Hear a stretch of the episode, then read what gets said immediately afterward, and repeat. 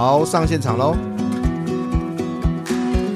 欢迎收听福哥来聊，福哥跟你聊的 Podcast，我是主持人福哥王永福。这一集由福哥跟你好好聊一聊。其实咖啡它是一个在自然界一个很强力的增强剂，就是你所有的跟咖啡一起做的事情，可能相处的人，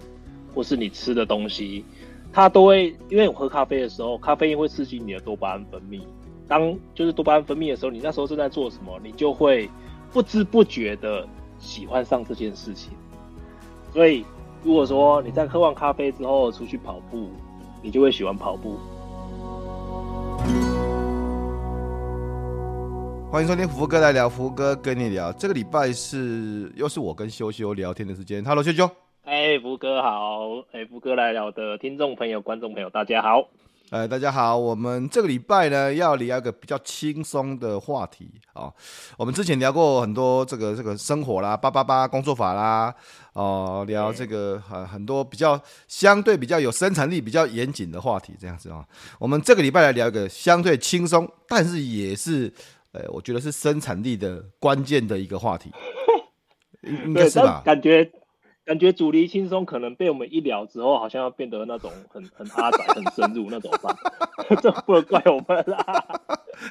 对，这个气氛有点怪。好，这个礼拜聊就是聊咖啡啦。哎、欸，拜托，咖啡，咖啡应该很轻松吧？对不对？来来秀一下我们的植物。对啊，刚才我们两个一直在相互展示。呃，手边有哪些咖啡书？这样哪些哪些咖啡书？这最近我看了一本很夸张的，是好用物理学来谈咖啡的咖啡物理学哈。然后还有之前那个咖啡教父斯卡特的这个意式咖啡的科学哦。呃，像像这种书大概是我有的书了。小雪，你那些书，你那边有什么书啊？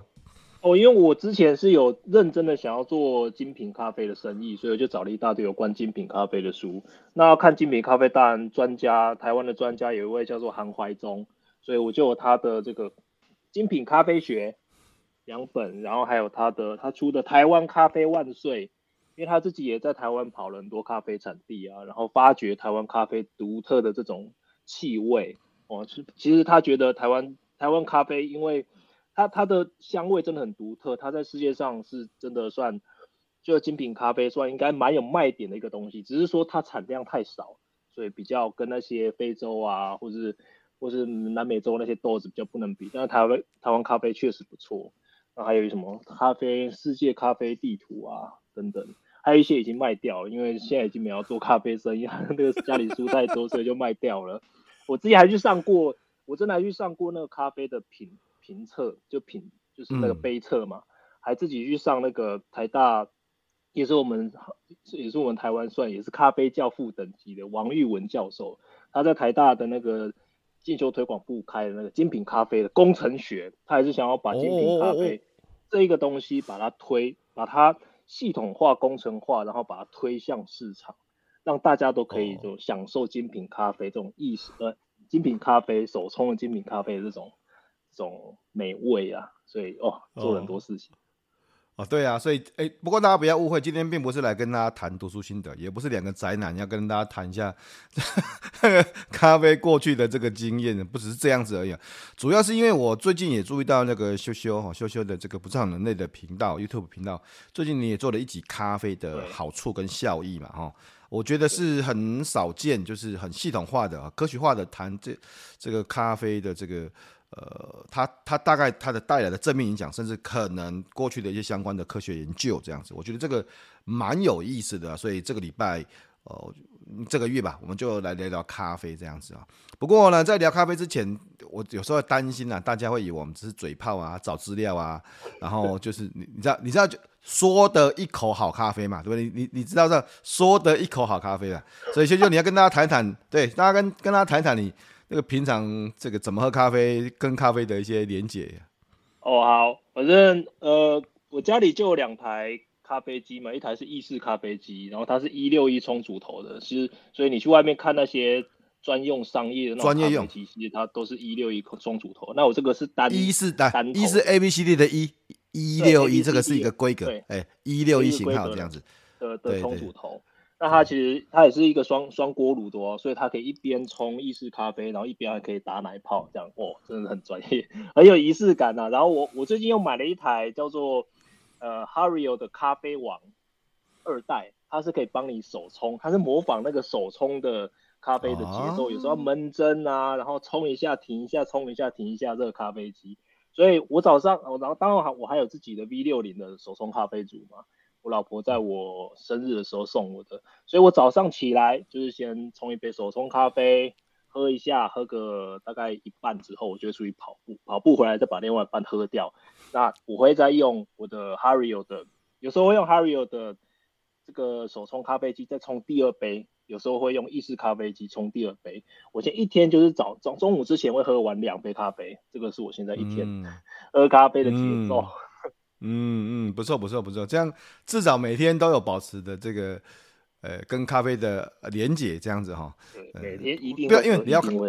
聊咖啡之前，你要先看看自己的这个、啊，要要有证明自己有资格来聊这个主题啊，对不对哈？那大家如果认识福哥，福哥的这个工作与生活的技术，其中有一篇都在讲 espresso 哈，呃。我都自己这个号称呢，就我的三倍 espresso 是，呃，台湾喝不到的哈，是基本上是很少有机会喝到这种，呃，我我对我来讲，咖啡应该是膏状的，它不是液体，它是 膏状的，它 对我这样讲应该很合理，它就真的像酱油膏剂，就哇那哇，而且那个压很难压，然后出来一杯浓浓稠稠的，喝下去就哦。感觉好像那种，就是绝命毒师，我吸到那个不知道什么东西，整个精神都来了。哦，height height，对啊，因为因为修杰有来我家喝过，那我其实呃也当然也不是最近了，其实在二在二十年前就开始有第一台意式咖啡机这样子，那台是那时候是比较简单的，后来大概十几年前哦。十五年前呢，都就有另外一台，也是意大利兰奇里奥兰奇里奥的啊，这个 Silvia 啊的咖啡机呢，等于说家用咖啡机算是顶一样一样是一，刚才学学讲一六一冲煮头的这样子，然后在呃搬进来新家之后，我就买了另外一台，就是经典的经典这个我们称为这个 La Pavoni 的意大利的拉霸机这样子哦，那拉霸机大概把我的意式咖啡的萃取的程度大概从呃。Average 八十分，那拉到九十分这样子，不过范围它变得很大，就变成五十分到一百分之间这样子，就因为因为本来以前机器的话就是比较平均嘛，那现在是全部都手动的，包含研磨也是手动，所以每一天我就是三杯，我每天三杯 espresso 哦，三杯的 espresso，然后。大概在下午四点之前这样子，早上起来清晨可能五五点一杯这样子，八九点开始工作的第二阶段会再一杯这样子，下午的时候可能三点哦，如果有一个小午睡二十分钟叫我就起来的话，再一杯这样子，所以一天固定三杯，然后大概会消耗到六十克的咖啡豆这样的量，啊，对，一每天固定标准就是这个量啊，所以应该我们两个聊这个主题应该是。应该不是只有嘴炮型这样子啊，应该是应该有一点这个爱好爱好这样，因为我觉得哎、欸，我觉得咖啡的学问真的也很大，因为其实说实话，就是咖啡可能很多人很多人不懂的科学啊，这样子很多不同的的东西哈。然后所以我要特别说，因为我之前那个三杯 espresso，后来我经销商都是我经销商的老板都是我的好朋友嘛，几个大师这样子来我们家一喝，就想这个怎么做的啊？这你这个 你这个机器是我们卖的啊，那到到底是怎么做的这样子啊？所以我还是有一点点小小的心得啦，做出来一些还不错的东西这样子。不过我觉得最有趣的是修修你这阵子在谈那个咖啡的科学啊，应该说咖啡的效益的科学。我想请你跟大家聊一聊这件事情。好，为什么会开始这个这样子的研究？因为因为我很爱喝咖啡，很常跟大家分享喝咖啡这种开心的地方。可是很多人就会跟我说，哎，他喝咖啡有时候会心悸，心悸会喝，哎，会肚子好像不太舒服，好像会什么胃食道逆流。哎，有时候会喝手还会抖。我想说他到底是喝了多少，是喝到福格还是怎样？所以我就会想说，到底这些是真的会发生，还是其实只是因为个人的体质不同，或是你喝到的咖啡是比较不好的？嗯、所以我就想要去把这个。这个原因就有一定背后有研究嘛，我想把它找出来。那我也想要，因为我知道咖啡有很多好处，喝咖啡有很多好处，像帮助我们提神。刚刚福哥讲的就是很其中一个大家都会知道的好处嘛。那还有其他有没有其他的好处？我就想把它们全部找出来。我，就一找就是找下去是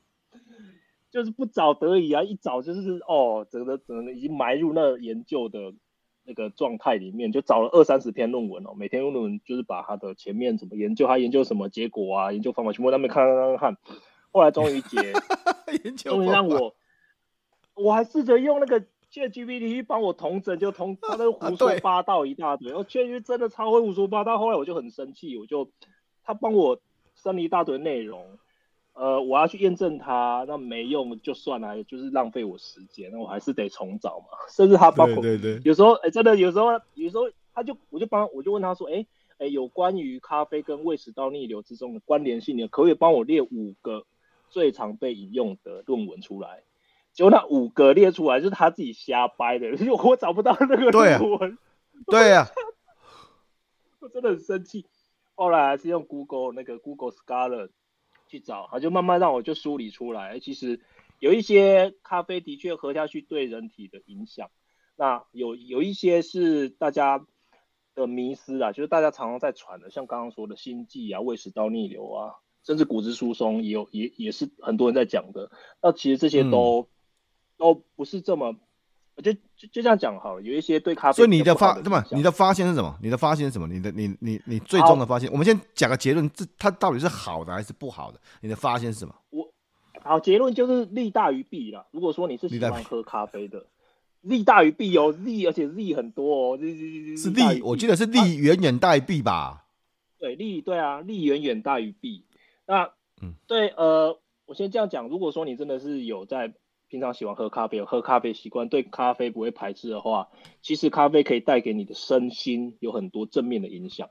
那如果只要喝咖啡的量跟时间，嗯、记住哦，是量跟时间对的话，咖啡对你的负面的影响，它可以让我们减到最小。嗯，这样。嗯嗯。那我我就先讲刚刚讲到的那个胃食道逆流跟心悸哦，其实这两个都没有没有强烈的关联性。就是我们在做科学研究的时候，要知道。其实，因为你会有胃食道逆流，可能是你本来的肠胃就已经不太好，或是你就吃一些太刺激性的食物，啊，你刚好喝咖啡，所以你觉得喝咖啡会让自己胃食道逆流，但是它其实没有因果关系的。是。那有很多的，对，很多的实验就他就把这，反正他就他有他的实验方法嘛，反正做出来是胃食道逆流，这个其实没有因因果关系，还有心悸其实也不太是。那骨质疏松有可能，因为其实咖啡因它真的是会把钙质从我们身体带出去，因为喝咖啡利尿，对，会利尿，嗯、然后这个钙质就就会从我们尿液排出去。那但是如果你不要喝太多，就刚刚讲了量跟时间，这是两个大重点。你不要喝太多，嗯、那你平常吃东西的时候有在喝牛奶啊，或者吃一些有钙质的食物，或者你自己补充钙片之类的，其实就可以把这个效果把它抵消掉。哦，所以刚刚讲到的。嗯胃食道逆流、心悸、骨质疏松其实都还好，那但是有两个是真的可能有危害的。第一个就是我之前常讲的，它会影响到睡眠，它会让你睡不好。对，它会让你睡不好。这个是我我觉得咖这是咖啡因对人人体它可以造成负面影响最大的。因为常看我频道就知道，我是一个睡眠的这种传教士，就是有什么东西会影响到你睡眠的，会妨碍到你睡眠的，我一定是一概都都都。尽量避免，但是咖啡因它就是一个会影响到你睡眠的一个很重要的元素，因为咖啡因它在我们体内的半衰期大概是五到六个小时，你就算六个小时好了。所以你喝下去的咖啡因，其中有一半六个小时之后还会在你的体内，所以它的四分之一衰期就是十二小时。所以我的我现在如果说中午喝一杯咖啡，我十二个小时之后有四分之一的咖啡因还会在我体内。那这些咖啡因，可能一般人对咖啡因比较没那么敏感的人，他可能还是睡得着，只是它就影响到你的深度睡眠。你可能睡得着，但是能够让你真正身体去修复的那个深度睡眠的时间就会被咖啡因缩短。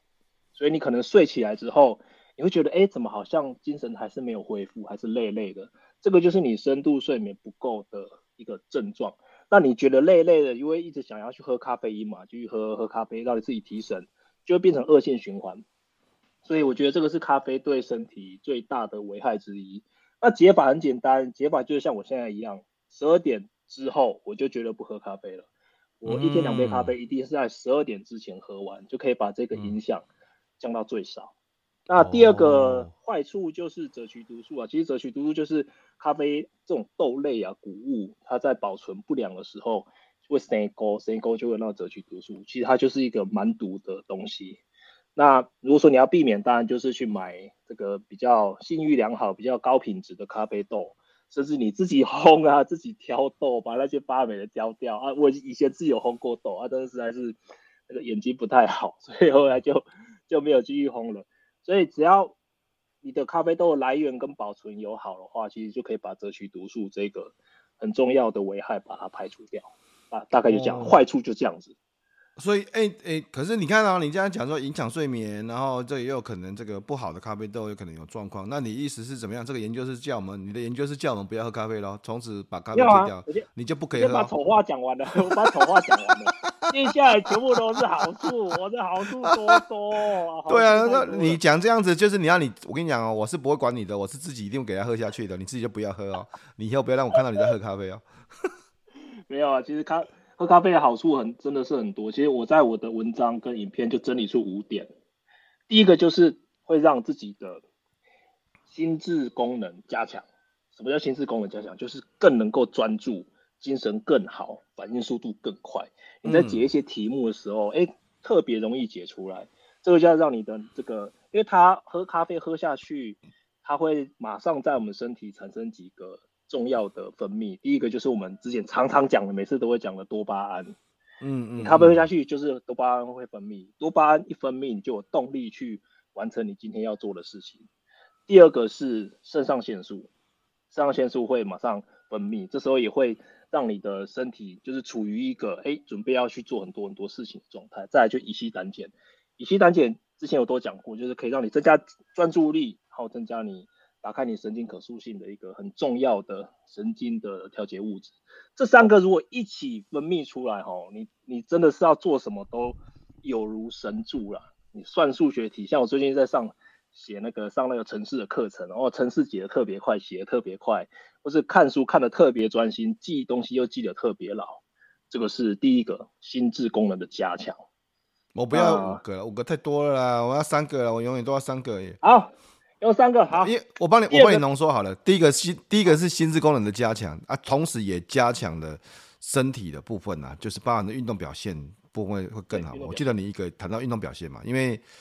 等于说我我觉得咖啡因其实像运动选手，像呃这个是已经你上面有找出来的研究嘛，其实运动选手其实是有在呃如果在运动的时候有是这个摄取咖啡因啊，其实是会增加他运动表现。不过前提呀、啊。我学学我我不晓得你的研究上面有没有讲，前提是要有一段咖啡因戒除期，因为你每天你每天咖啡因都都喝得很习惯的，你运动之前你你吃那个没有用啊，你，你对，没错，哎、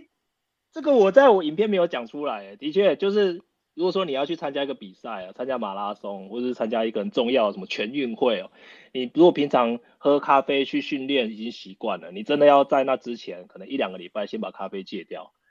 对啊，之后再喝咖啡，我在比赛前再喝咖啡。这时候哦，对，拜托，因为我平常都我平常咖啡因都喝很强的，这个我吃那个都没有用了，那个除非就所以说，而且好像是差别一点点。我因为我看过的报那个那个 paper 是差一点点而已了。当然，对职业选手差一点点，一点点就是金牌跟没有牌的差别了，一点点。啊，像我们这种业余铁人，我看不用没关系，我我我慢。我慢半个小时都没有差。其实我也是这样想，因为咖啡因它对运动的表现是它会直接，因为它是刺激你的中枢神经嘛，所以我们的运动的那个反应速度啊，像有打网球或是打羽毛球，或者你在做一些很需要爆发力那种很瞬间的动作，那个咖啡因都可以帮你增强。那它还可以帮你的，像我们跑马拉松，我们跑三铁，它还可以让你的肌肉能够。那个肌耐力能够更更延伸，就你比较不会不会累啊，就是跑一跑铁腿铁比较没那么慢，所以你看那些有没有、那个、真的差一点点呢？一点点，真的，我我看到的，我所谓的一点点，知道好像好像我记得好像看百分之三还是百分之多少这样子，我就是、哦、就是一点点，但是但是但是我还是要强调，就是那个一点点对职业选手是非常重要的，嗯，百分之百分之一都决百分之一都决定了第一名跟没有名的差别的，不要说百分之三呢。啊、哦，有时候有时候你看那个，我我前阵子在看那个电视啊，看那个赛车绕圈赛，我其实很少看啊，我可能很少看，就那一次也是因为去这个，哎、欸，不晓得怎么样，是是已经太累了还是怎么样，就打开来看一下这样子。然后第一名跟第十名的差距在零点五秒以内。天哪！一秒就对，这这种人怎么着？就第一名，我记得第一名跟第二名差零点零点零五还是零点零点一秒这样子，还会绕圈赛嘛啊？然后接下来我就看看到前五名，天哪，都差，而且是总时间是大概差不多差不多一分半，就九十秒，一百快到两分钟的时间，差零点五秒左右决定第一名到第十名。哦，这天哪，这是什么？他那个赛车手的专注力要超级高的，如果你一晃神，对不对？你一晃神，你的韩兜路如果说少转了一点点，或是慢转了就零点一秒，你可能就差超级多，因为速度很快。对对，所以所以咖啡因是可以提升，呃，因为你你你的报告里面有提升运动效果，可以提升心智能力嘛？这这可能是第一个第一个特点。那还有第二个特点是什么？第二个好了，就讲大家最关心的减肥好了，燃脂。就咖啡因，它真的是可以让我们的基础代谢率会增加，因为它，你你就就很容易想嘛，因为喝下去之后，我们身体的那些什么肾上腺素呢，怎么都开始分泌啦，心跳开始变快啦，那、你的你的基础代谢率当然就会增加，而且它也有帮助脂肪的氧化跟就是脂肪燃烧的效率啊，所以。真的，之前大家都讲嘛，你出去跑步前喝一杯黑黑咖啡，可以让自己的这些很顽固的脂肪比较容易让它变成游离脂肪酸，也比较让它容易被拿来烧掉，成为燃料燃脂。所以我觉得这个第二个减肥应该是蛮多人会想要达到的一个一个目的。可是我一早喝黑咖啡减肥啊，嗯，但可能是吃牛排吃太多，所以所以。脂肪有 脂肪有分顽固型的脂肪，有 跟超级顽固型的脂。对，我最近正在做一些那个间歇性断食的研究啊，其实他还是他还是想说，你吃进去的热量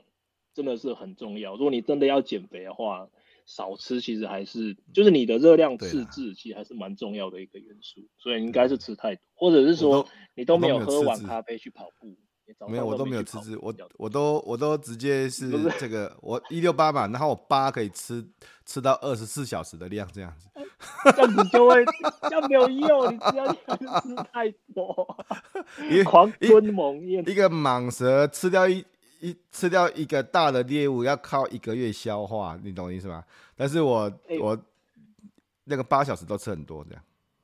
我就是有看到那个研究，就是在间歇性断食的研究啊，他有研究说，哎，怎么这这这是咖啡哈，就是稍微提一下，就是你吃一餐跟吃两餐，吃两餐的反而会比你不间歇性断食的还还还会变胖，因为你两餐里面你会吃的比你平均起来会吃的比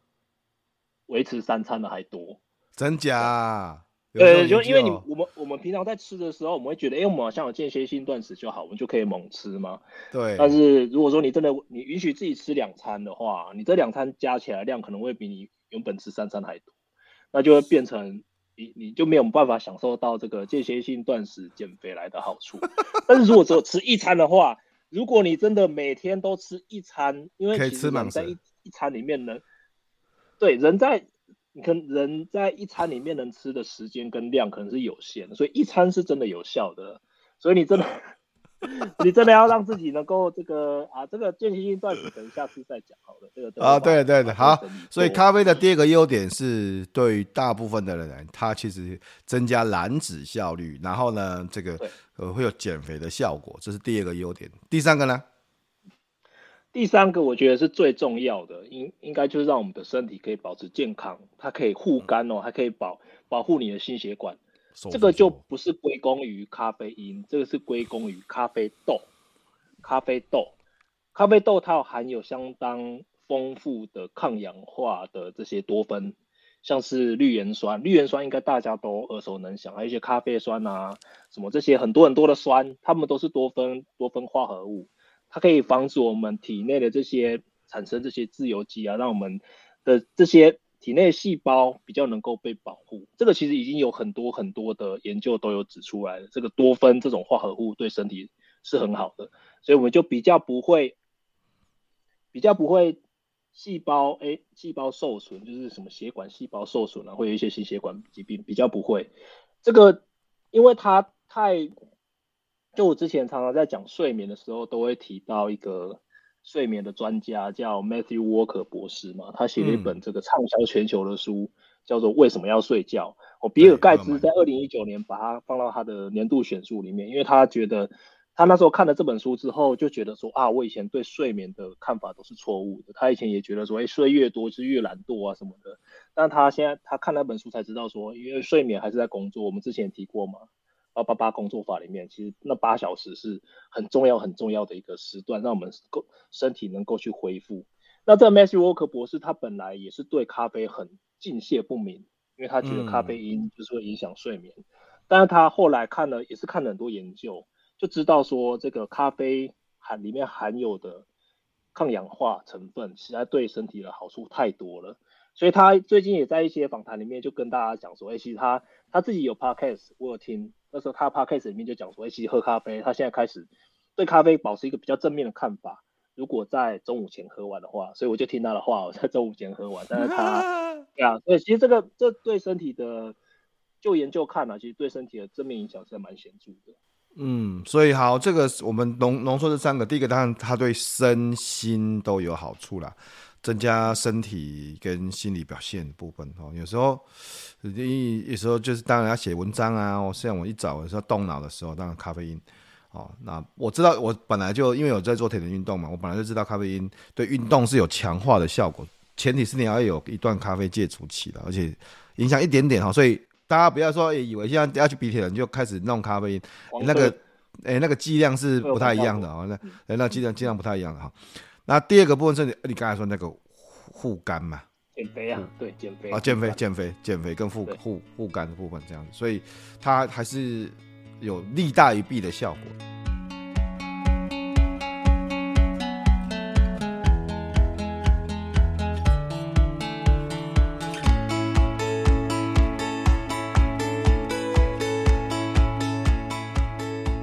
当然，今天我们也不是来推广咖啡这个事情，就是聊一聊咖啡这个事情。所以，哎、欸，你去上过那个精精品咖啡啊，咖啡工程学？工程学，对对对对，好好好，来专家专家来。那所以，因为因为你知道前一阵子我看到有这个朋友啊，他准他本来平常就是都喝外面的咖啡啦，我们不不不管说是超商咖啡啊啊，或是外面的这个这个贵生生咖啡好了，对，那那。他打算要自己泡咖啡这样子啊，所以他就会开始遇到很多问题啊。自己泡咖啡，在家里面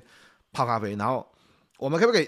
因为他工作也很忙，我朋友工作也很忙，他也不太可能就像我们每天在那边咖啡工程学啊，然后这个什么一大堆研究，然后一大堆乱七八。意思是我们都很闲，就对。我不敢这么说，但是 就蛮无聊的。不然，哎、欸，是谁会去写？我觉得谁？我我我去买咖啡。物理学，我自己都觉得我自己很无聊。我说干嘛看那些公式，然后再讲那个咖啡，然后再讲那个渗透，然后渗透率啊，然后再讲细粉迁移啊，然后再讲水珠的形状啊，然后再讲脑洞啊，达西效应啊，然后这个公式一堆的公式一堆，你知道吗？我就想说，我觉得我自己这个看的人都很无聊的，我我不敢想象写的人那个有多无聊，你懂意思吗？就就就是他就做很多实验哦，然后拿那个。那个拿那个什么镭射绕射仪在测那个咖啡粉的粒径分布，我想说这这么有病就是啊，就到底是有病就是啊，对对，好，所以我我们先给那个想要一般人啊，他如果想要，我们就不要太夸张嘛，就是他想要自己冲一杯自己的咖啡这样子，然后有水平的这样子，你会有你会给他什么建议？要怎么做啊？这就要看他平常习惯喝什么咖啡。如果说他习惯就喝那种热拿铁的话，我会建议他尝试是喝看黑咖啡，因为有的人会觉得咖啡黑咖啡听起来感觉起来就是很苦啊，感觉就很难喝啊。喝因为喝拿铁加奶的喝习惯了，所以我会建议他说，你先试试看，试试看去买一些比较好的咖啡店，它的精品咖啡、单品咖啡的那种手冲的，先喝一点点看看，嗯、然后你去试着去体会说它的。它的味道的这种就好喝的地方啊，试着去喜欢它，这个是我的一个第一个建议。先先先先习惯就是了，先就是先试试看这样子还好啦。我觉得现在应该很多人他喝咖啡也是，因因为你知道，我是觉得说有时候你去外面说要喝咖啡，要喝到你自己喜欢的，有时候也不知道什么是喜欢，什么不喜欢。嗯嗯、说实话，诶、欸、诶、欸，这个、啊、我们就就以我自己做的，不管是意式或是拿铁来讲，当然这是已经意式咖啡比较比较比较有水，比较需要技术的这样子。我我二十年前用很便宜的机器做出来的咖啡，绝对都比外面现在卖的好，保证。没错，保保证绝绝对保证这样子。那那但是其实真的对，但是但是我觉得如果是自己哦，你自己想要诶、欸、简单的入门哈，我觉得其实也没有那么困难呐、啊。就是基本上我觉得手冲咖啡就自己带买买回来家里面手冲，然后手冲咖啡手冲咖啡的器具其实也不会很贵啊。你去。你刚才在讲那种好吧，很厉害的 Harrison 的 V 六十，那很厉害的，或是一般的手冲咖啡的这种低那种像手冲咖啡的那种锥形的，不管是有纸的或金属的，好吧，都我觉得不都不会很贵，都一千块之内应该可以搞定啊！啊、哦，一天、啊、一千块就可以搞定了，对啊，对都可以搞定。一个壶，然后一个这种滤杯，你就自己买咖啡豆。其实真的，刚福哥讲的重点，如果说你咖啡豆是好的。你怎么弄，其实它味道都差不到哪里去。对，不要弄得太夸张就好。对，所以我觉得自己买豆子回来，然后我就重重要的重，我看重要的器具大概是几个啦。器具上就是一个，就是因为手冲就手冲咖啡的器具嘛，它有这个漏斗啦啊，不管是有粒子或是没有粒子的哈。我们先我们先不那么严格的要求，我们说严格，我们当然会有严格的说法。呃，你可能这个过滤设备嘛，就是这个锥形。那锥形杯嘛，然后滤纸嘛，哈，那个大概会一整套的这样子。然后另外就是那个可以温控的壶，啊，我是很建议那个可以温控的壶。你买蛮麻烦啊，以前古代的时候还那个壶上面插一支温度计，哇，那搞死人，那那会那真的会搞死人，真的是，那吃快到的时候一拿起来，然后又过又过过热这样子，哦，那个真的会搞死人。所以现在有那个真的啊，灿坤就有了啊，就几从一一两千块的有温控的。温控的，那你真的要买到很好的，最好的最好的大概像我们的买呃那个呃 follow 哎 follow 的嘛，还是那那什么？那个我对我记得那个三四千块的就看起来很六千六千看起来六千六千很贵啊，对啊，六千六千多买不下去，对对对，但但是反正就是一两千，然后到到几千块这样子，然后就是可以温控的壶，可以精准到一度一度温控的的的壶这样子，所以过滤设备啊壶啊，然后。我觉得可能比较多的预算是花在那个磨豆机。磨豆，没错，磨豆。对，磨豆机，磨豆机，磨豆的重要性常常被很多很多人忽略了。我觉得磨豆其实是重要的。哎，大师来谈一谈，谈一谈磨豆的重要性。哦，磨豆其实它就有像就要分意式跟手冲嘛。那意式当然就手冲。我们我们现在我们现在现在手冲，我们现在先讲手冲。意式搞得好，我处理以后。好，反正。手冲的话，其实我们我们在讲磨豆机，就是有有两种刀，那个刀盘呢、啊，锥刀、刀、平刀，嗯，对，那追刀跟平刀其实它的风味就就不太一样，那就看个人的喜好。有人说平刀它的它的味道会比较干净一点，那反正我是没有去喝的那么细啦，就追刀跟平刀，再来就是转速，因为你的那个磨豆机如果转的越快的话。因为咖啡豆我们在磨它的时候，对，发热发热就会让它的一些香气、咖啡香都散发的比较快，所以像福哥跟搞刚还没慢慢手磨，手磨是最好的，因为它转速没那么快，所以它的咖啡的这个风味就可以比较多的被保存。那我觉得其实咖啡，我觉得一般如果说大家要入门的话，其实去去买那个一两千块的，我觉得那种小飞叫什么？小飞马，对对，小飞马就买小飞马，小飞马买小飞马，小飞马可以，其实那个就小飞马可以，对，很多人可以。一开始，对，一开始不要就在那边那边手手摇，因为那个真的很麻烦，你摇久了就会觉得哦，不会啦，手磨手磨手磨那个什么手磨才几才几转而已，手磨大概磨个四，我我就是觉得还好啊。在家里当然是越方还还是因为我。越方便越好，还是因为我意式已经磨太多了。你那个，因为你意式的豆子都比较生培，比较好磨。你知道我们喝浅培的那那豆子很硬哎、欸，豆子很硬就哇，每次在那边转转转转转转到自己的那个那个那个龟缸，那个这个头上 都都冒汗。其实那个，我觉得大家一开始可以买一个便宜一点的磨豆机，那就呃小飞马就好了。然后就买那个好的，外面其实我觉得卡玛像路易莎那些豆子其实都已经蛮不错了。那我是自己在网络上，不错了，不错。对啊，其实在在网络上，虾皮上面就两家最最有名的，一个是卧龙，一个是卡卡乐福嘛。反正就这两家，我就有时候就交交错买。啊，其实那个咖啡豆是，是不同，真的是又便宜又好喝，嗯、水准高。那、啊、买回来之后，你用这个便宜的磨豆机自己手冲，其实算过了哦。那个如果你真的算咖啡豆的这个成本的话，你喝泡这样喝泡一杯下来，它成本可能是外面的十分之一到五分之一吧，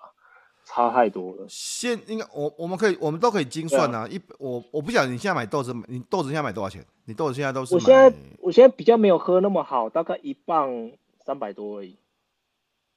差不多了，正常正常。这我当然我。我还买的比买的比的更便宜，好，没关系。好，那就以我们就我们就以路易莎，我们就以路易莎不是一磅，我们就以我们就以路易莎，我老婆常喝的那个耶加雪菲，路易莎耶加雪菲大概平那三百到四百半磅，半磅半磅大概三百到四百块这样子。那我们来算，我们再算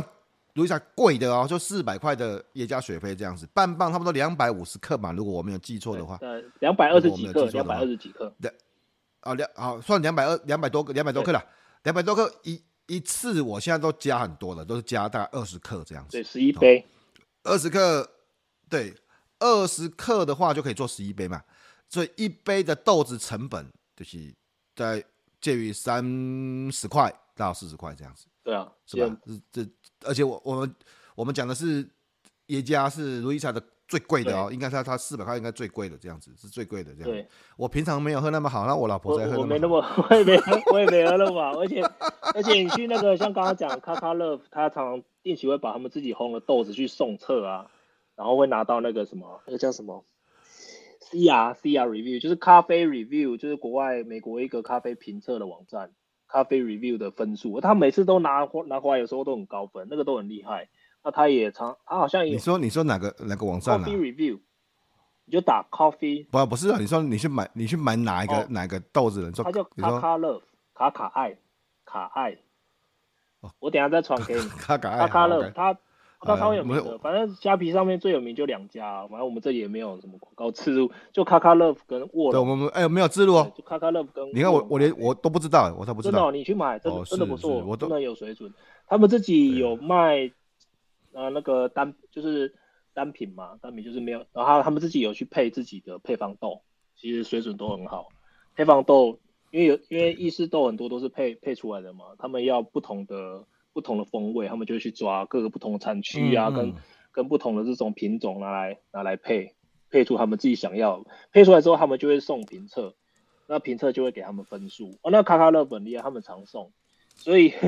所以。因为那是一个美国网站嘛，那个美国网站它就有一个，后来因为这家就台湾的很多烘豆商太常送测了，所以就有一个台湾专区，哦，里面就有很多台湾的烘豆商送过去的这些咖啡豆的分数，九十分以上就很厉害了，真的很厉害。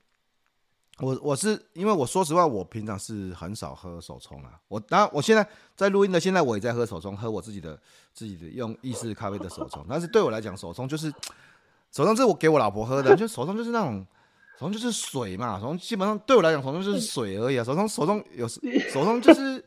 有颜色的咖啡水啊。这相我的意思是，相对于意式咖啡，我都还没有讲很难听的。那个国外的意式咖啡的粉丝，哎、欸，不是我讲的哦，就讲说哦，那个手冲咖啡哦，就是 dirty water，、啊、就是它就是呃，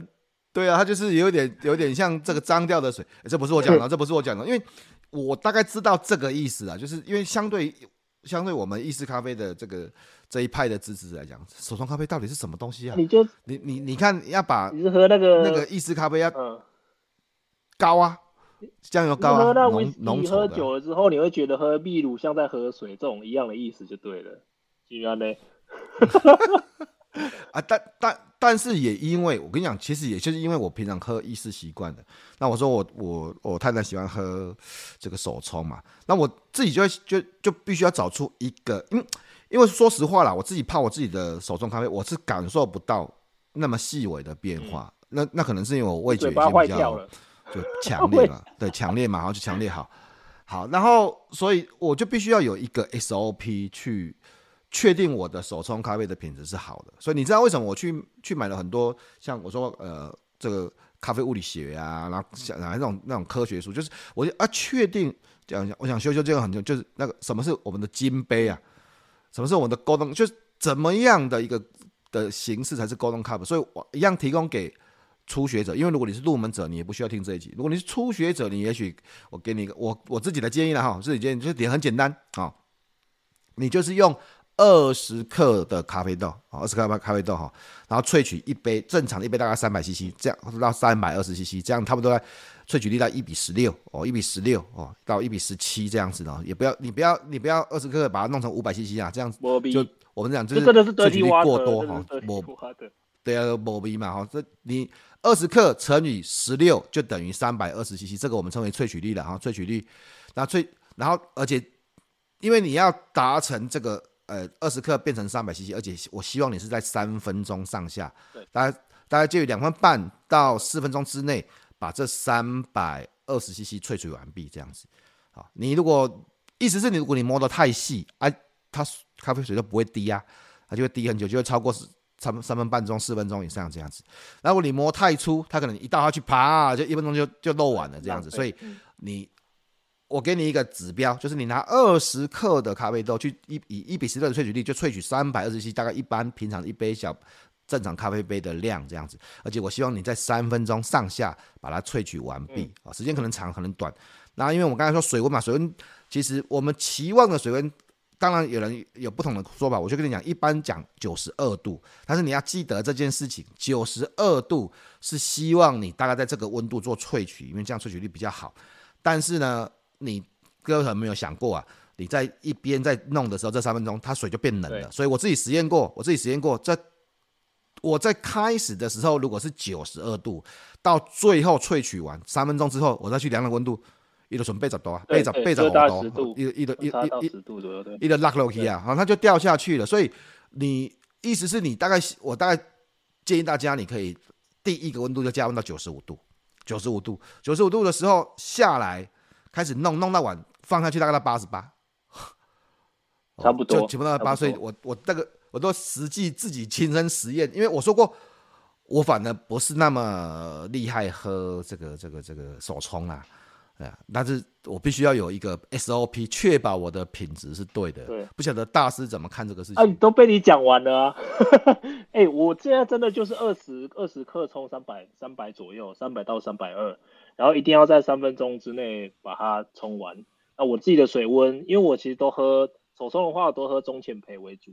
所以中浅焙的话，你水温要高一点。嗯、如果你是用比较中深焙的话，你的水温就不要这么高，要不然会把这个豆子一些它那个苦味萃取出来。像刚刚福哥讲的，如果说你真的萃取粉磨太细，萃取的时间已经超过三分钟，甚至快要到四分钟的话，它就有一些苦味会跑出来。所以我们通常会想要避免掉那种、嗯嗯。嗯嗯、那种味道，所以刚刚福哥讲的就相当的相当的精准，二十克的豆子冲大概三百克到三百二十克的水，啊，水温大概就是九十度以就在就大概就真的是九十二九十到九十五九十五度，因为我自己有一个温控壶了，所以我大概都也是都是设定那个温度，就一样啊，所以其实这个没有什么。那你在冲的时候，冲的时候有技巧，就是因为我们要怎么样维持。那个咖啡粉一直都在这个水围绕，然后让它，因为我们在讲说咖啡的越会冲了，就是它萃取率越好，就它同样萃取率，萃取率同样，它它可以把它里面的东西萃取出来，这样子。就是你在冲水的这个冲咖啡的这三分钟里面，这咖啡粉呢都很开心的在热水。热水这个热水里面在那边游泳啊，晃来晃去啊，搅动，对，搅动，搅动。那它的它里面咖啡的成分，嗯、不管是我们刚刚讲到了咖啡因，或者是这些抗氧化的多酚，都会更最大程度的被萃取出来，好到我们咖啡里面。所以你在在倒水的时候就要要要技巧，你要倒多少量，要停一下，你有没有要停，或者你的水水柱的粗细、水柱的这种大小，就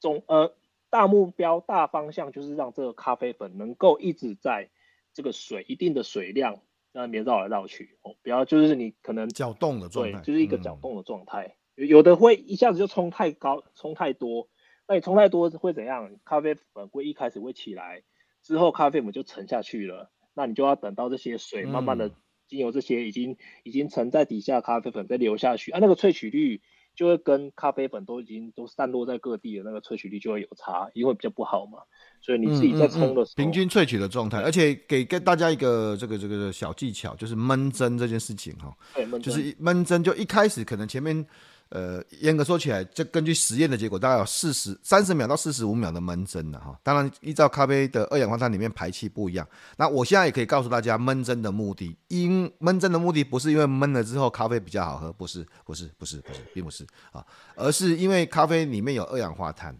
二氧化碳在接触到热水的时候会排气，排气之后二氧化碳会隔绝水跟那个咖啡豆的。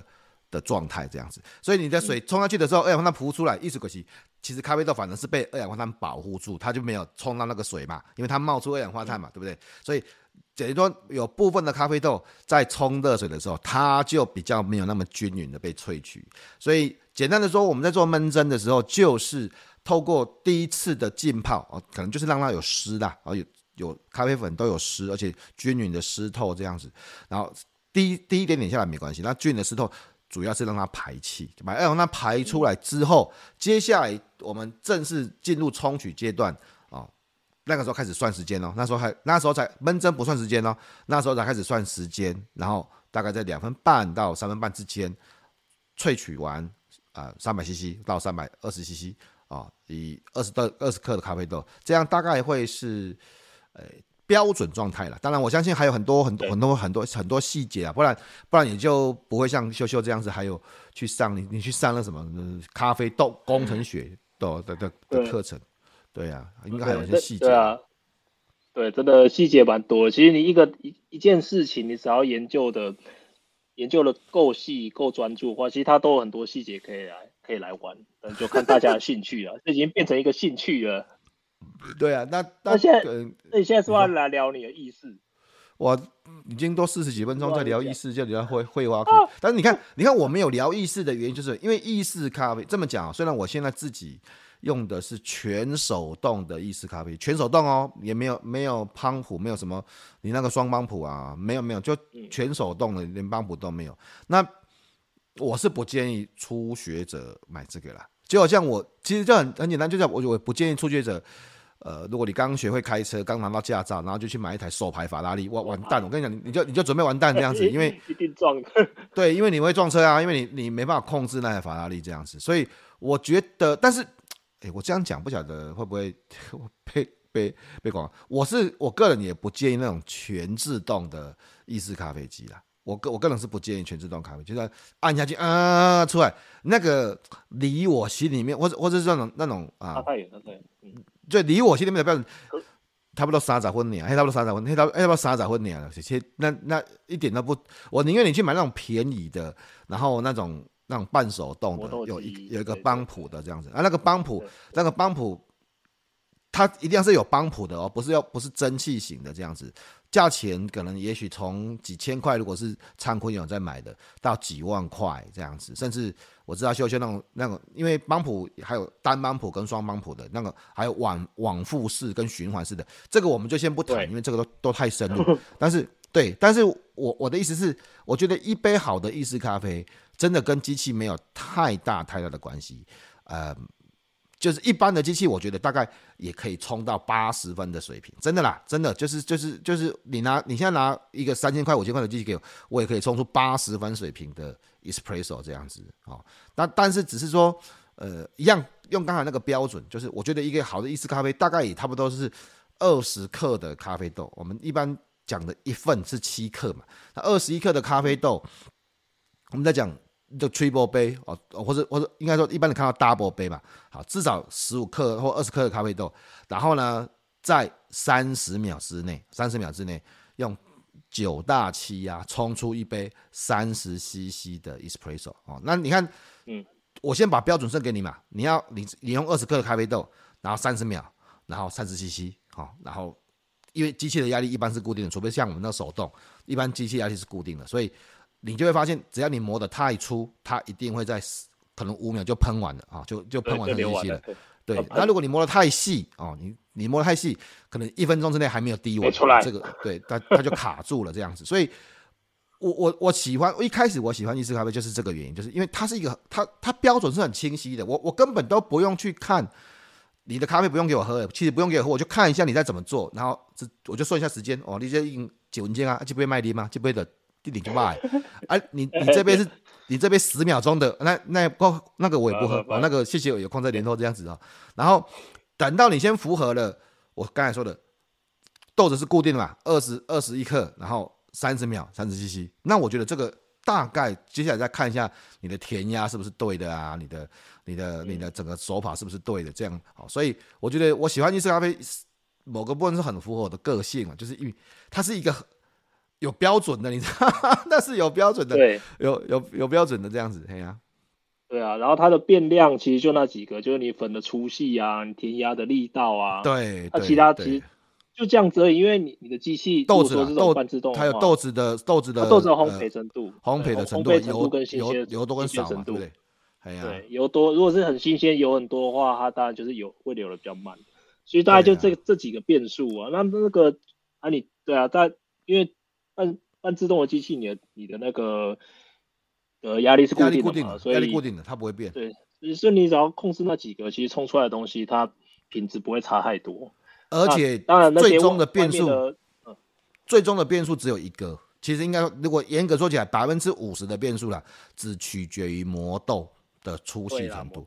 意式咖啡一别的手冲那个我就不敢讲，因为手冲这个时间可能两分半到三分半都可以接受。意式咖啡机磨豆只要差一点点，一点点哦哦，你的结果就差很多很多，因为压力很大，所以。我觉得意式咖啡机，如果你真的想玩意式咖啡机，你最应该思考、应最应该投入的就是磨豆机。然后磨豆机，磨豆机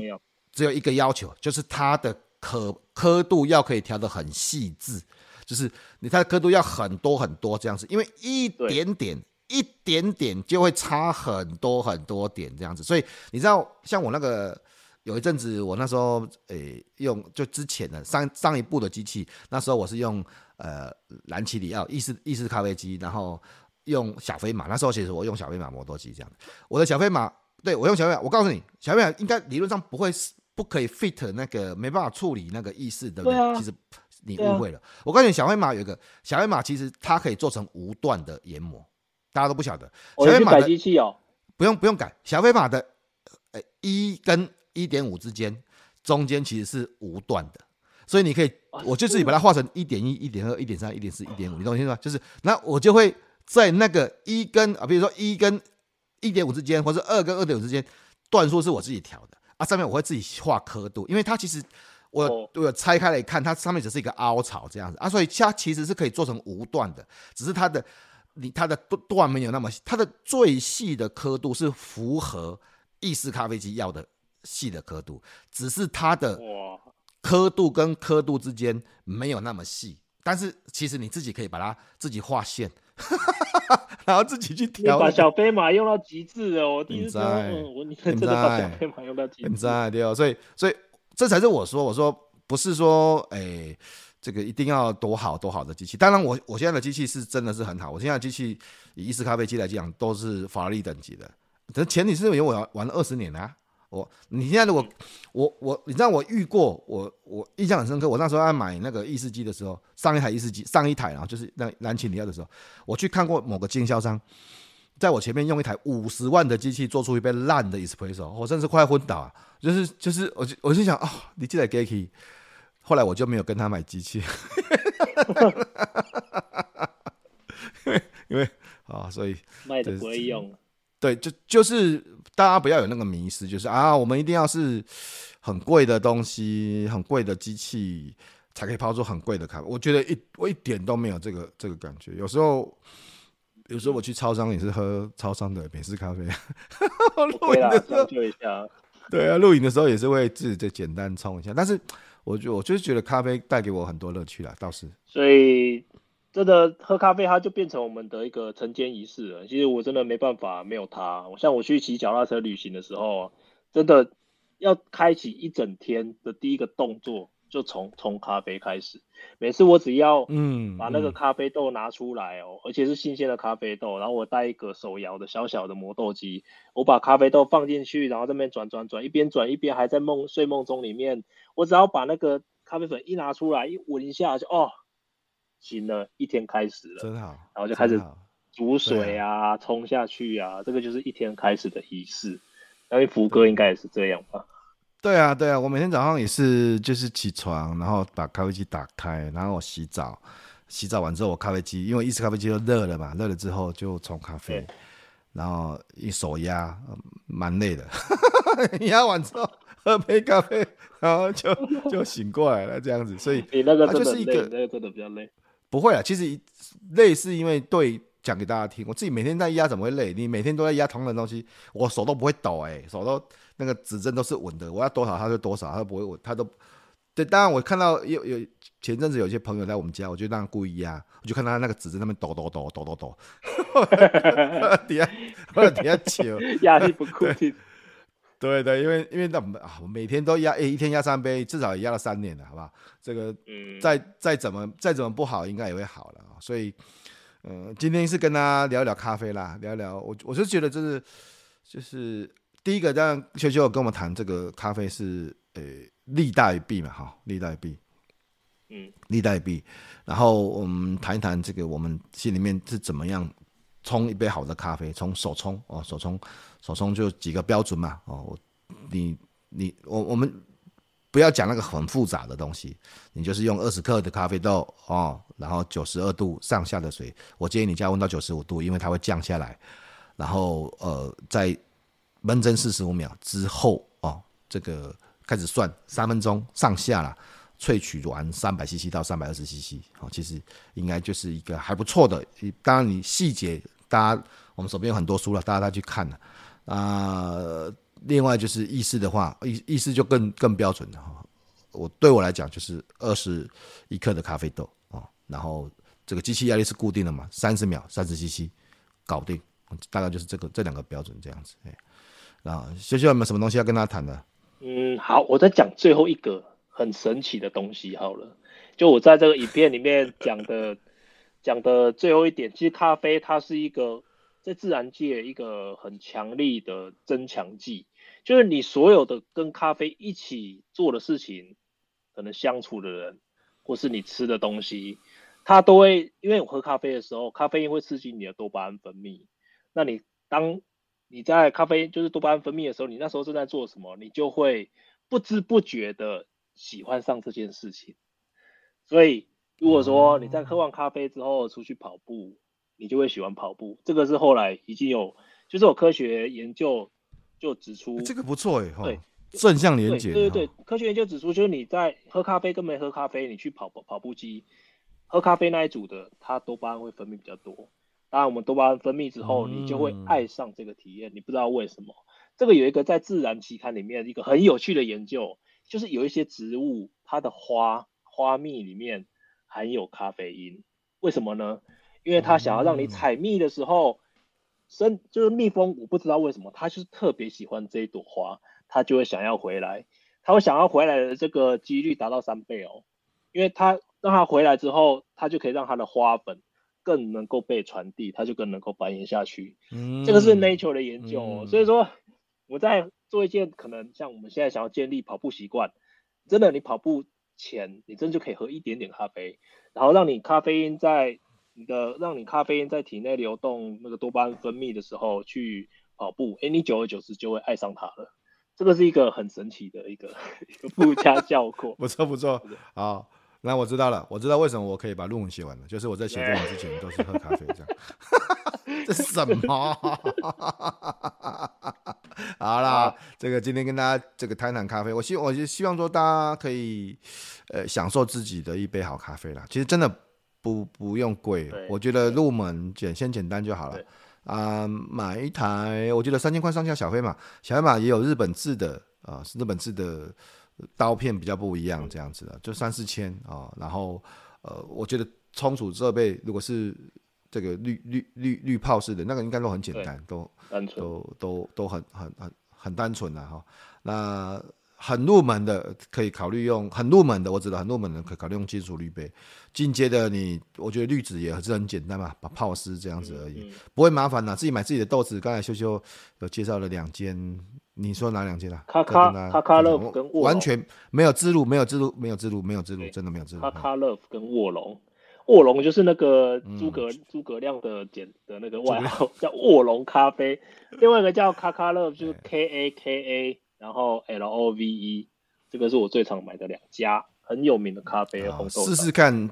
对啊，试试看自己看是喜欢浅焙带有酸味的，深焙带有比较多苦味的，或是像我们，如果你想要